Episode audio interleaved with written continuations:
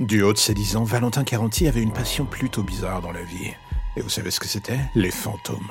Il était certain que derrière le voile de notre vie, il y avait autre chose. Et à 10 ans, c'est compliqué quand on a ce genre de vision du monde, de ne pas avoir de la peur dans les yeux de ses propres parents.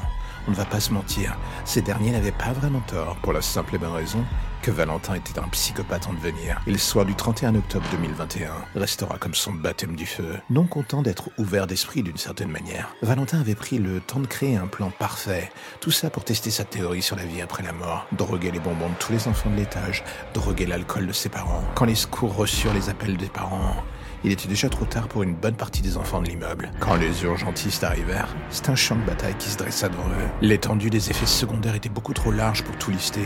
Ils firent ce qu'ils pouvaient pour sauver les quelques vies encore viables. Et autant être honnête, il en restait peu dans le tas. Et au milieu de ce carnage, il restait Valentin, qui d'étage en étage avait noté les effets secondaires, les morts, les agonisants. Il fut arrêté par la police et ne chercha même pas à nier. C'était ça le pire.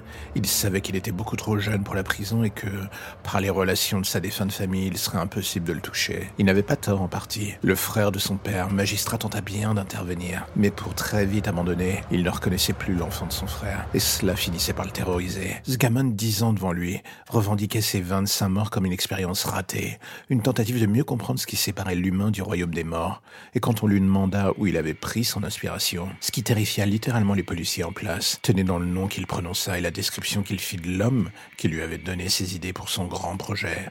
Cet homme se nommait Yuri Shankara, un tueur en série mort il y a près d'une trentaine d'années au bas un homme qu'un enfant de 10 ans n'aurait jamais dû connaître, jamais.